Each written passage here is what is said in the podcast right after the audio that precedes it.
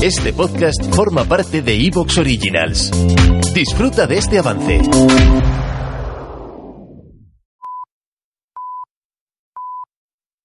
Soy Fernando Díaz Villanueva, hoy es 8 de octubre de 2020 y esto es La Contracrónica.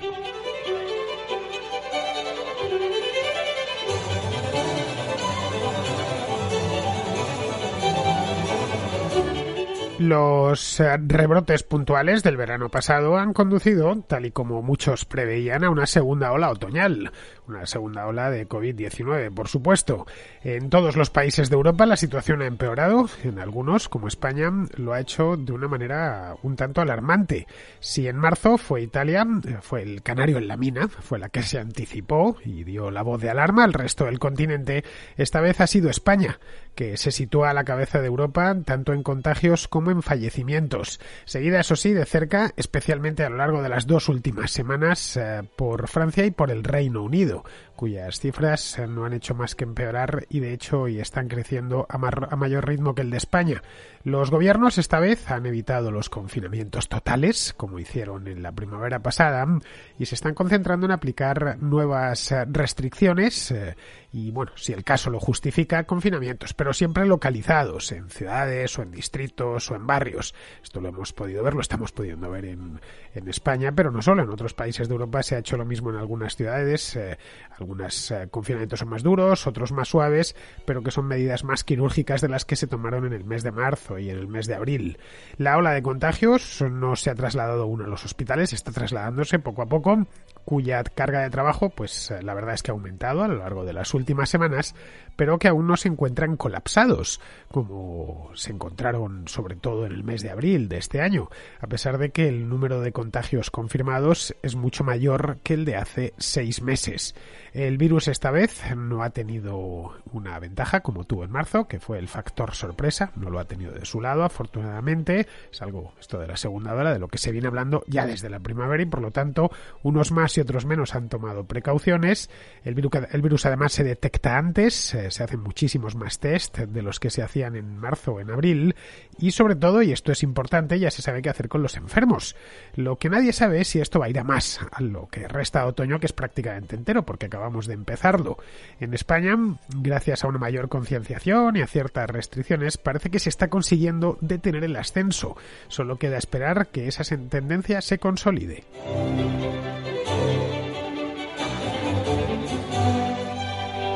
Hace un par de meses, durante la primera semana de agosto, se hablaba aquí del, del, rebrote veraniego en Europa.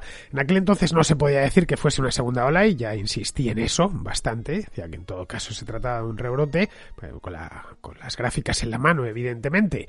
Bien, pues a partir del mes de julio, en los principales países europeos, las cosas empezaron a empeorar de manera muy ligera. Los contagios repuntaron, habían tocado suelo, dependiendo del país, evidentemente, pero así de manera general habían tocado suelo a finales de junio, principios de julio, y a partir de la segunda, tercera semana de julio empezaron a repuntar.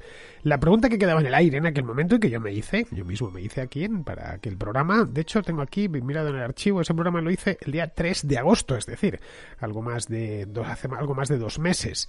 Era una situación todavía no preocupante, pero bueno, el hecho es que sí se había percibido ya para el 3 de agosto que en muchos lugares habían repuntado, en algunos seriamente, especialmente en eh, ciertos sitios muy localizados. Conociendo cómo funciona este virus, pues no era tampoco aventurado eh, asegurar que más tarde o más temprano iba a pasarse a otros sitios. Bien, en aquel momento, como ya digo, no era una preocupación gigantesca, no se podía hablar ni siquiera de segunda ola.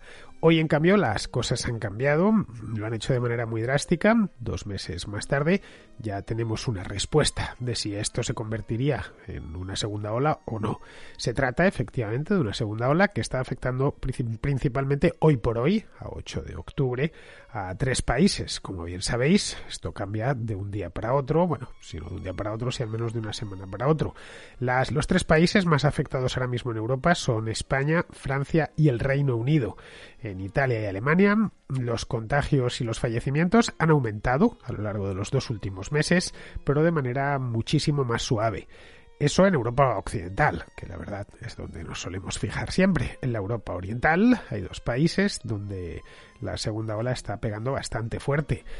Uno es la República Checa y el otro Rumanía. Rumanía ya venía tocada desde el mes de agosto, así que esos simplemente están interpretando la partitura que vienen interpretando como nosotros desde hace un par de meses. En este mapa que os estoy mostrando ahora mismo lo tenéis en YouTube si estáis viendo esto a través de YouTube, pues ya lo estáis viendo. Y el caso de que lo estéis escuchando a través de iVoox, ya sabéis, en la aplicación no vais más que a la zona de comunidad y ahí os encontraréis el mapa.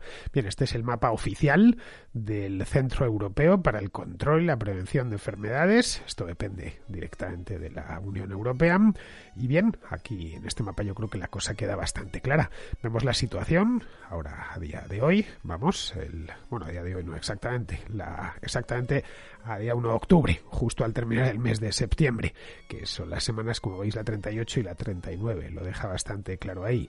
Y no lo vemos por países, sino por regiones. Como vemos en España y Francia también las cosas están muy, muy delicadas. En España solo se salva una región que es eh, Galicia. El resto están todas, como veis, en ese color granate, en ese color oscuro.